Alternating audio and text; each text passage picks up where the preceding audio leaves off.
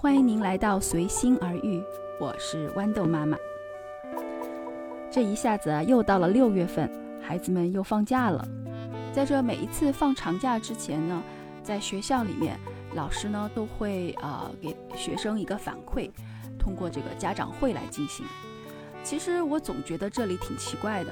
就是因为以前我们在国内嘛，孩子的家长会都是呃一个老师对所有的家长一起来开会。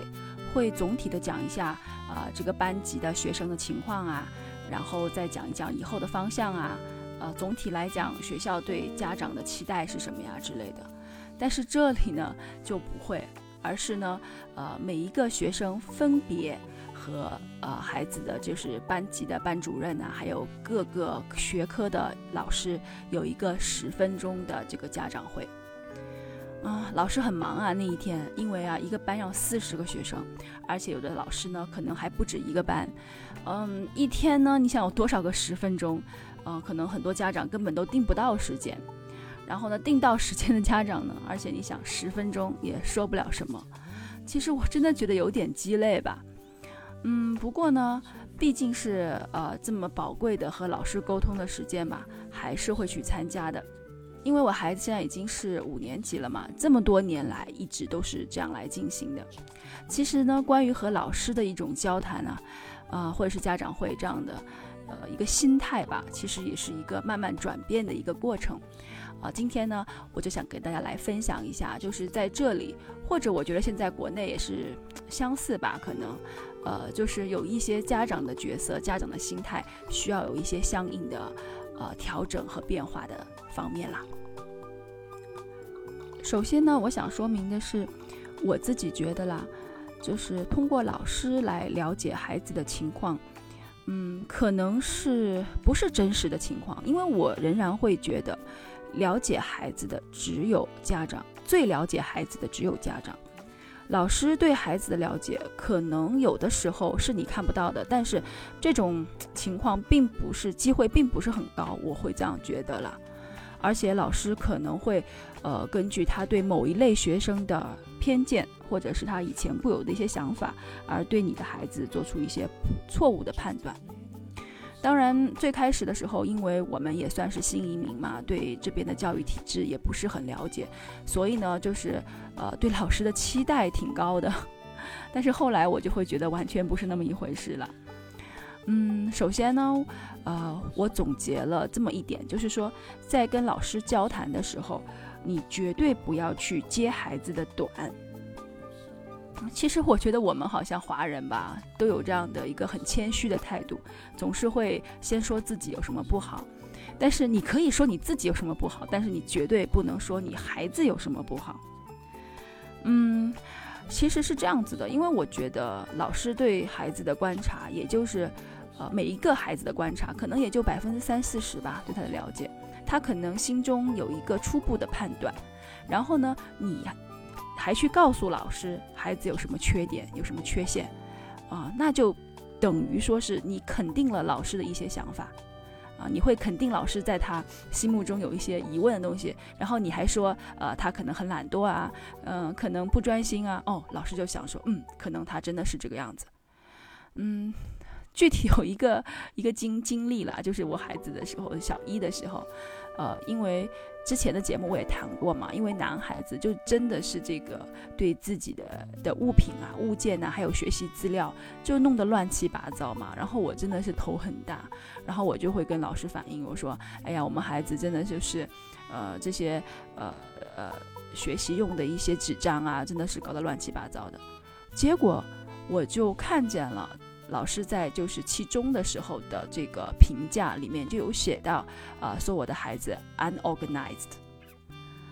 嗯，很多时候吧，就是你去谦虚的时候呀，并不是说想要，呃，老师真的就是认为你这个人就是这样子的。但是其实老师就会觉得说，哎，我看到的其实跟你是一样的呀，他就是 unorganized。你看你也同意了吧，对不对？所以就写在了那个 report book 上面。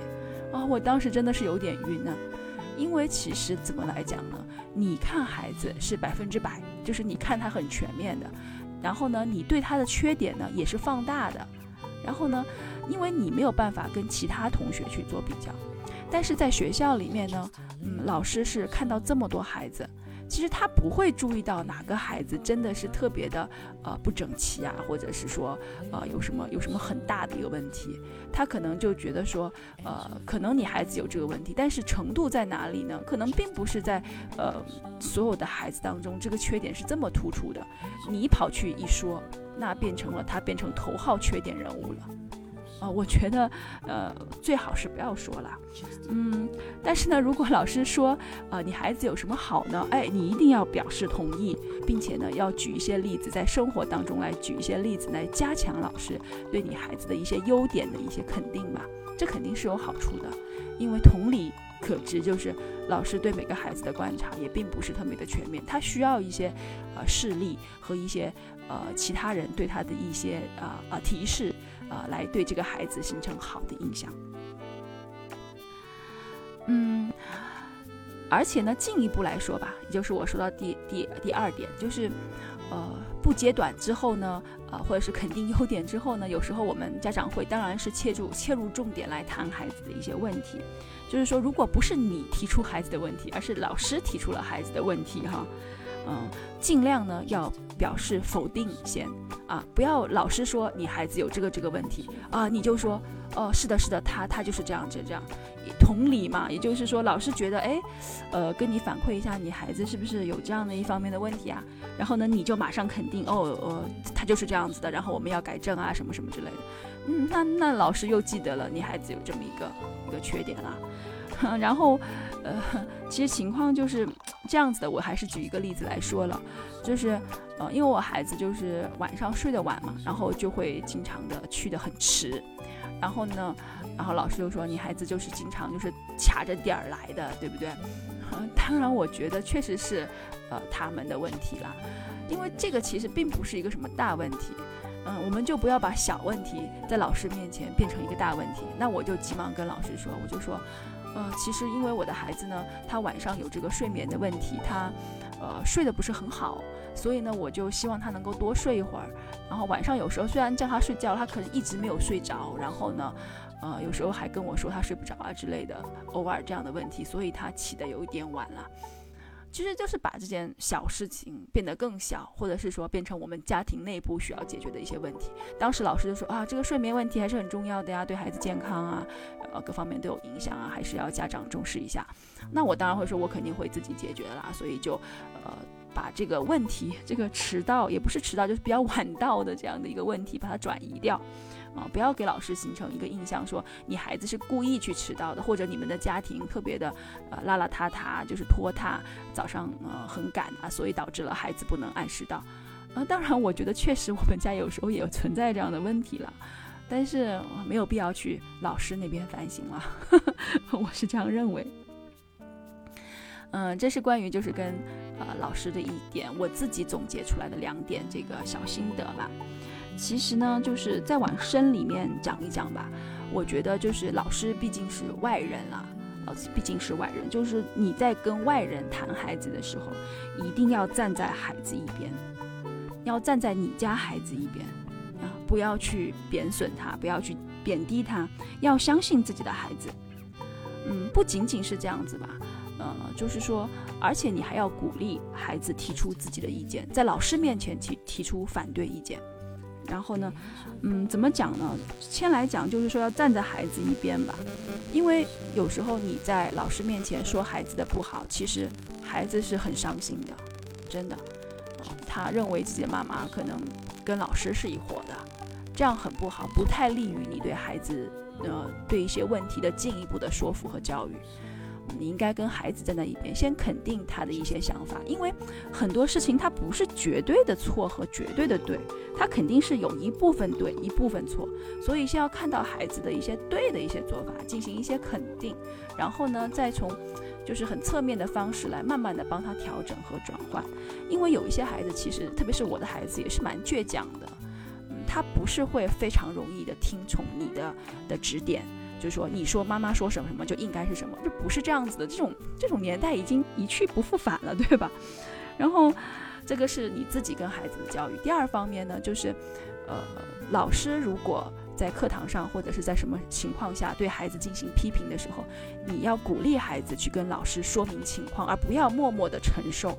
因为老师有时候可能就是对一整件事情，比方说他跟孩子，呃，看到一群孩子可能在打架，呃，举一个例子来说啦，就是他可能就上去每个人都训一通，不不管青红皂白。当然，因为他想要镇住那个场面嘛，这个时候你就需要就是说，呃，对孩子说，在碰到一些情况的时候，不要全盘的去听老师的批评，要把当时的情况要冷静，而把当时的情况跟老师说清楚。呃，或者是说在平时课堂当中，呃，有一些对一些问题的一些见解，其实老师会有一些先入为主的一些想法，特别是，嗯，比方说我的孩子的这个比较擅长的数学，呃，因为我自己教的科目也是以数学为基础的，有时候因为，嗯，你教了这么多年，你就会有一些，呃，over confident，就是过于自信，觉得说，哎，我的学生无外乎就是这么一些想法嘛。就觉得自己也应该怎么样怎么样去提点他，其实，嗯，我觉得老师是没有去呃用心的去观察每一个想孩子的思路的。当然，你不能要求每老师都是去仔细观察孩子的每 每一条每一种思路，所以你就需要鼓励孩子把自己的想法在课堂里面说出来。从一一个方面来讲呢，就是说我们的每一个孩子吧，你就是说不要那么当一个特别特别乖的孩子，有自己的想法，有自己的见解，要大胆的说出来。另外一方面呢，你也不要让老师的日子太好过吧，老师说什么就是什么，他这工作也太好做了，是吧？嗯，这个在学校里面呢，其实就是我们家长就没有办法，就是呃过多的去干预，我也只能在家里鼓励。但是呢，因为现在的孩子嘛，上补习课都比较多嘛，补习的老师因为是我们自己花大价钱，嗯，去去找的。然后呢，对于他们来讲，我们家长他就是顾客，对吧？然后呢，对于顾客，我们做生意的理念都是这样子的，顾客至上嘛，呃，上顾客就是上帝这样的一个角色。所以呢，特在这种补习课的情况下，就更加加没有必要，就是。呃，自己完全的去唯唯诺诺的听从老师的一切的安排了，就好像，嗯，我的孩子就是上一个网课嘛，其实我是站在我孩子那边居多一点的啦，因为我觉得，上网课老师更加不可能顾及到所有的孩子。呃，这个老师呢，他本来是说，呃，想要鼓励孩子多发言，就是说发言的孩子都会呃给奖励啊这样的一个形式。本身这个出发点是好的啦，但是他在操作的时候呢，就难免失去了公平。啊，更有甚者呢，就是有一些呃有一些家长可能就是怕孩子落后了，然后就坐在那个网课，可能老呃孩子在屏幕前，他就在屏幕旁边，还帮助孩子来来解答一些问题。嗯，这个我就不多说了啦。但是，呃，当我的孩子就是说他觉得他自己，呃，没有受到公平的待遇的时候，他就挺伤心的。那我就鼓励他，你要去跟老师讲啊，你要去跟老师把你自己的心里的想法讲出来。如果你不讲出来，老师就不会知道。那你这个气不就是闷闷自己吞进去吗？我觉得这个世界上就是说，我们并不是说一定要拿到一个非常公平的结果，但至少。呃，你觉得你有道理的地方，你是可以去讲出来的，呃，只要没有一些什么呃特别麻烦的后果啦。嗯，到了社会上面，其实会有一些比较比较复杂的一些情况，但是现在来讲的话，在这个小小的课堂里面，在学校这个小小的社会里面，我觉得，呃，特别是男孩子吧，就是性格不要太软弱了。嗯，也不是说软弱，就是不讲就是软弱，当然就是说。要给孩子就是鼓励他能够把自己认为不公平啊，或者是说呃不太好的方面给说出来。当然，这是我自己的看法啦。还有一个例子呢，就是嗯，我孩子去上一个试听课嘛，啊，我觉得那个老师真的是好古板啊。虽然我之前也提过，其实年纪大一点的老师，当然对于就是考试啊、解题啊经验方面肯定是更加成熟一些吧。但是在和孩子交往方面，我觉得真的不如年轻的老师。就是我们去上一个试听课，他上完课后就就当着孩子的面，我觉得其实真的是不应该当着孩子的面，就跟我讲说他哪方面比较弱呀什么之类的。然后其中有一道题目，就是他认为我孩子答题的方法是，呃不太正确的。但是我孩子就当时就立即反对他，就是说，哎，我们老师他就是就是这么这么教我们的，因为其实就是一个无关紧要的问题，就是一个问题，他问呃 why 就是为什么怎么怎么样。我孩子的答题习惯就是。因为是英文的补习啦，就是他就答题 start with，就是以这个 it is because，就是是因为什么什么什么啊，他就以这种形式来答题。那个老师就觉得这种形式没必要，就是是多余的。其实有跟没有有多大区别？不就多了三个字吗？我觉得没有必要，就是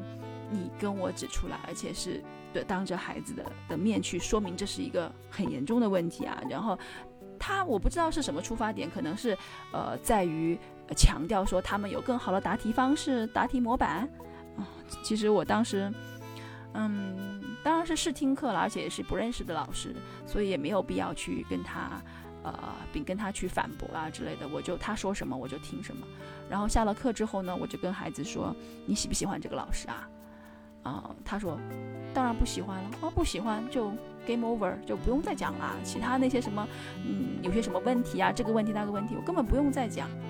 因为我是找一个补习老师，我不管你教的这个方法是是是有多么好，你教的内容是准备的多么充分，只要我孩子不喜欢这个老师，他这个上课效果肯定是打折扣的，就不用再想了，肯定就 pass 了这个这个课。啊，当然这个就是对补习老师了。嗯，对学校里面的老师就没有这么这么好了，就我就不可能就是很经常的去跟老师去沟通，因因为我前面也也讲到了，学校的老师因为是公立学校老师嘛，呃，他是不可能顾及到每个学生的，而且呢，呃，你希望，除非是真的是有什么严重的问题，我觉得公立学校的老师，包括我自己在内啊，我的精力是花在比较弱的学生身上的，这个也是对的。嗯，但是唯一让我觉得非常的需要吐槽一下的，就是这个华文老师啊。我觉得这里的华文教的奇奇怪怪的，答题方式也非常的别扭，非常的生硬。嗯，就有很多情况啦，然后我就会去跟呃老师去讨论一些他们的考试题你的答案的的是怎么扣分的。当然结果是无果的啦，但是我还是要去说的，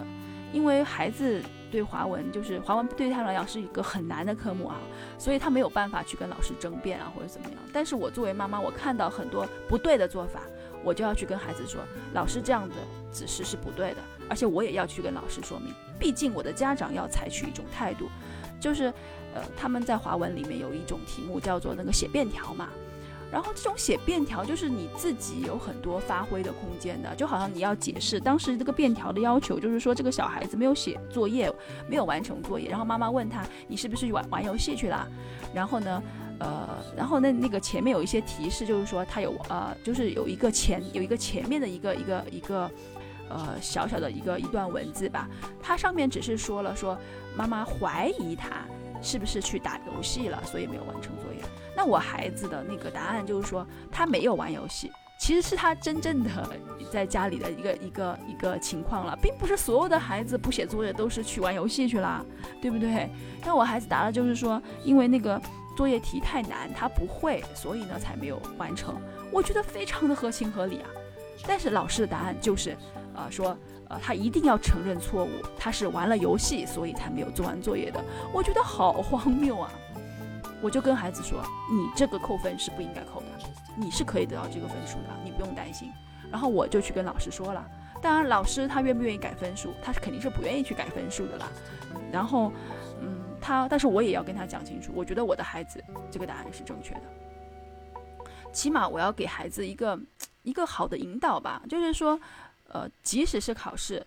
嗯，怎么讲呢？我们考试是为了拿分，可能我们要按照老师的这个这个想法来走，思路来走。但是你的做法也是没有问题的啊。我们很多事情的答案是没有唯一的这样的一个模式的。等你以后长大了，到了社会里，没有问题是只有唯一的解答方案的，所有的问题都是有多种解答的。所以这个华文吧，就是感觉让我真的是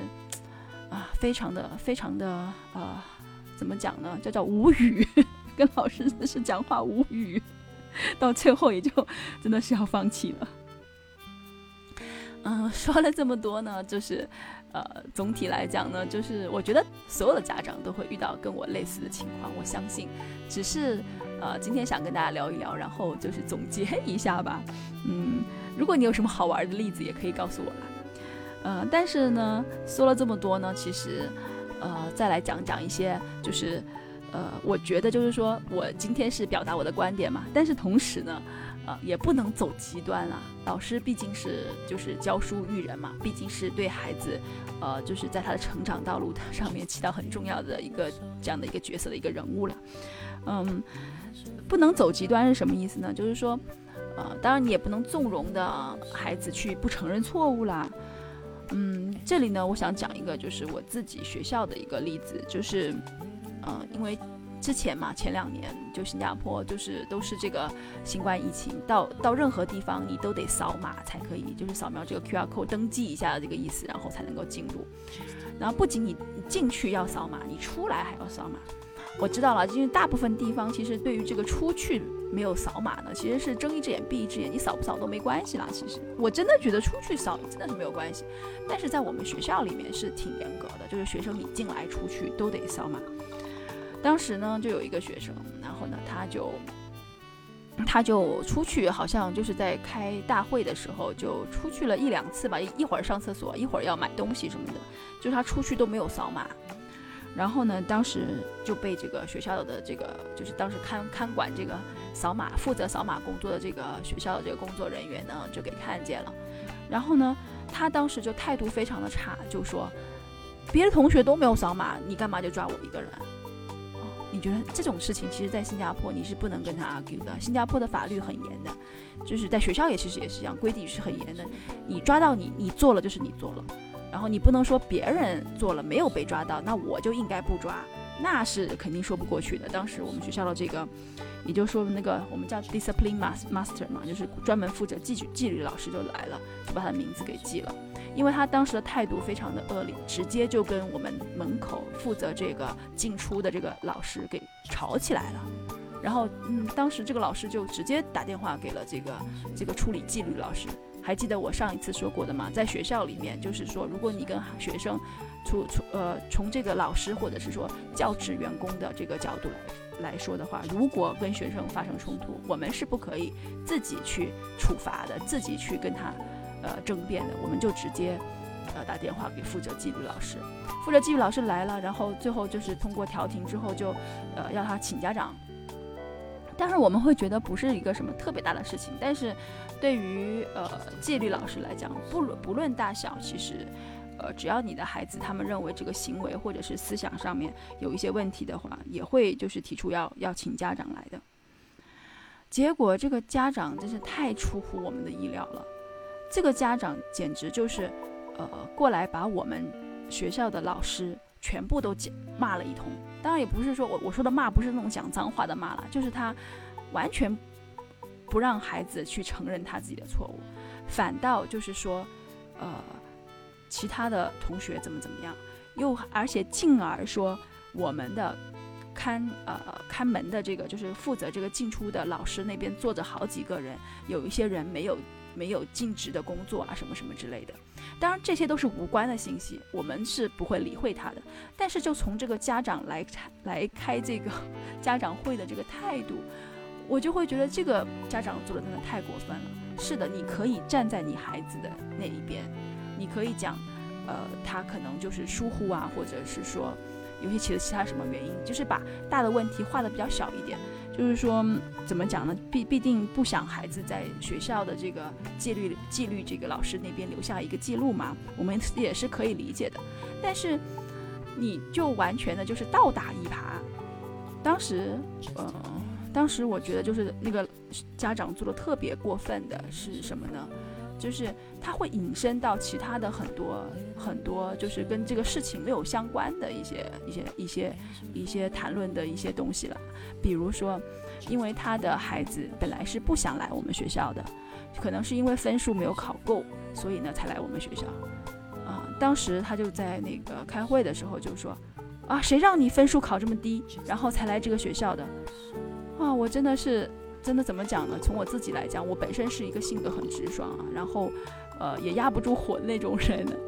然后如果当时我是不在，这个事情我是听我同事讲的。然后我自如果如果是我在的话，我真的是心里会会会会挺生气的。哎哎，现在的家长怎么都变成这样子了，是吧？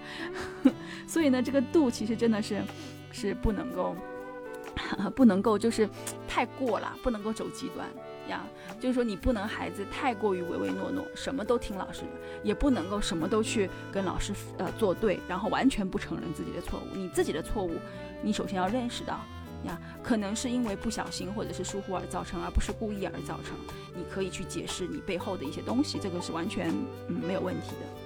还有就是呢，就是因为嗯怎么讲呢？之前还有一个例子也特别特别特别，怎么讲比较典型啦，就是。当时他好像就是在课堂上表现的不好了，老师就给他的分数很低，然后他就去跟老师，呃，争论啊，就说啊，你为什么要给我这么低？我做了这些这些这些，然后你为什么要给我这么低的分数？然后当时他就跟老师说，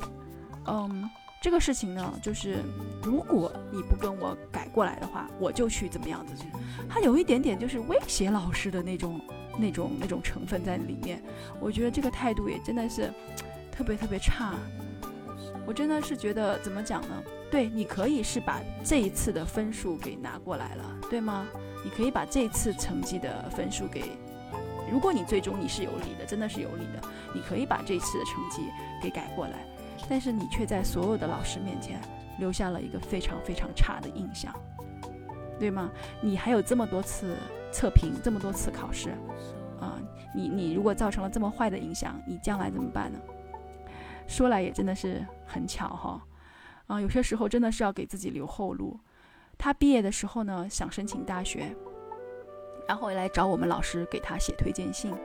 你们现在国外啊，申请好的专业不仅仅要考试成绩好，而且呀，推荐信啊也要写得好。要老师从侧面的去去去来夸奖你是一个非常不错的一个学生，你觉得老师会给你写一个什么样的？给这样的有这样的一个经历，就是在我们在我们老师之间都知道的有这样一件事情的学生，会写一封很好的推荐信吗？啊，当然是，就是这个答案我就不用说了吧。哎，就是怎么讲呢？就是从小到大。你会遇到好多好多的老师，你的孩子会遇到好多好多老师，你自己也会，就是回想我们自己也会遇到遇到很多老师。如果非常的幸运，在呃不论是在谁啦，在我们的一生当中，在孩子的一生当中遇到几个好的老师，我觉得人生都不一样了。特别是我自己，其实我就是因为呃小的时候，小学的时候碰到一个很好的数学老师，才会造就我现在的就是。这样的一个成绩了，虽然不是什么很高的成绩，但是我觉得我是非常非常感谢他的。所以呢，跟老师之间呢，我觉得，嗯，怎么讲呢？要拿捏好那个分寸啊。有时候，可能你真的遇到了一个好的老师，但是你没有去领到他的情，可能你也不会有什么好的学习效果。但是有时候你也没难免会遇到比较差的老师，但是。没有关系，保护好你自己。你知道你自己是什么样子的，你知道你自己做的是对的。其他他做的那些，嗯，也不要太，也不要太放在心上。嗯，总之来讲呢，就是，呃，老师是孩子遇到的第一个就是社会上的人吧。嗯，他们就是从跟老师的交往当中去学会怎么跟外面的人，跟跟家庭以外的人，呃，去有这个这个相处，这个社交的这个相处的这个能力。大人了，我讲，我觉得大人就是老师，就是他们第一个，呃，社会上的一个交往的一个一个人。所以呢，跟老师之间的交往呢，不仅仅家长要拿捏好，呃，分寸，然后呢，孩子呢也要鼓励他，要要取得一个很好的跟老师相处的一个方法吧。今天就分享了这么多，其实真的希望啊，能够对大家呃有一些帮助。其实今天之前呢，有好多期都没有在，呃，好多星期都没有更新我的节目，真的是挺忙的。呃，之前呢，我有呃分享过我的微信，希望有有喜欢我的粉丝跟我联系。其实我最终的想法呢，就是如果你是在新加坡，啊，如果你有一些比较有趣的故事，啊，一些一些比较有趣的想法。啊，如果你想来做节目的话呢，啊，也可以来加入我的随心而遇啦。嗯，毕竟呢，就是我们啊人多呢，就会有不同的想法、不同的观点，对不对？然后呢，有不同的方法来处理啊不同的问题，好吧？啊，如果呃你也想来分享经历，啊，或者你有什么话想跟我交流，啊，嗯，请联系我吧。啊，这一期就到这里，我们下一期再见。